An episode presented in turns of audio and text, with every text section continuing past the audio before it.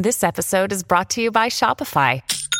Forget the frustration of picking commerce platforms when you switch your business to Shopify, the global commerce platform that supercharges your selling wherever you sell. With Shopify, you'll harness the same intuitive features, trusted apps, and powerful analytics used by the world's leading brands. Sign up today for your $1 per month trial period at shopify.com slash tech, all lowercase. That's shopify.com slash tech. Families have a lot going on. Let Ollie help manage the mental load with new cognitive help supplements for everyone four and up, like delicious Lolly Focus Pops or Lolly Mellow Pops for kids. And for parents, try three new Brainy Chews to help you focus, chill out, or get energized. Find these cognitive health buddies for the whole fam at ollie.com. That's O L L Y.com. These statements have not been evaluated by the Food and Drug Administration. This product is not intended to diagnose, treat, cure, or prevent any disease.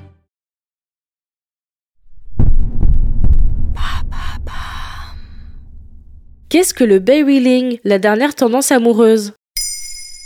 Merci d'avoir posé la question. Les tendances de dating se succèdent et reflètent aussi les évolutions sociétales. Dans Maintenant vous savez, nous avons déjà parlé du down dating, du snitting ou encore du ghosting. Autant de mots renvoyant aux relations amoureuses et très souvent péjoratifs. En voici un autre qui vous parlera peut-être si vous êtes célibataire et présent sur les applications de rencontres.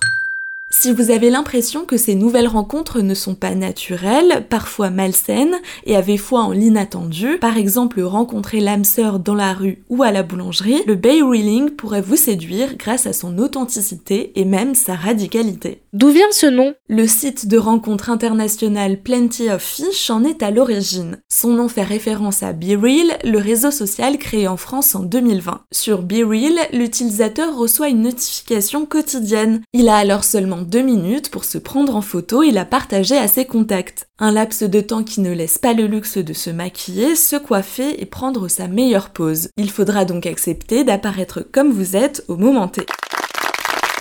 Quelles sont les caractéristiques de cette tendance? L'idée est de privilégier l'authenticité et la spontanéité à la mise en scène. Montrez-vous donc à votre crush au naturel, n'idéalisez pas l'autre ni votre possible rencontre. Interrogée par l'édition britannique de Stylist, la fondatrice de l'agence de rencontre Init Dating, Michelle Beji, souligne Bien qu'il puisse être tentant de présenter une version idéalisée de vous-même via des applications de rencontre, la vulnérabilité qui accompagne le fait d'être authentiquement vous-même sur ces plateformes est ce qui vous permet de rencontrer et de correspondre avec les personnes compatibles avec vous. Mais comment fait-on des rencontres plus authentiques tout en utilisant des applications? C'est vrai qu'il est difficile de parler de rencontres 100% authentiques, mais c'est possible en délestant la pression qui caractérise le dating. Michel Beji souligne dans la même interview. Beaucoup d'utilisateurs se disent à l'aise avec l'idée de partager des photos non filtrées et d'être plus honnête et direct à propos de ce qu'ils recherchent.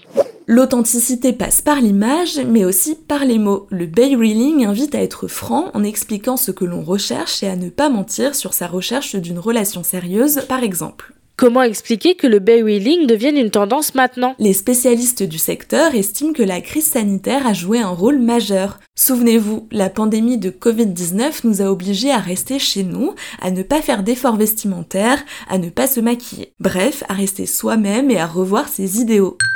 À cela s'ajoute la dating fatigue, un terme évoquant l'usure de ces applications de rencontres en raison de rencontres toxiques trop fréquentes ou de l'incapacité de trouver chaussures à son pied. Voilà ce qu'est le bay reeling.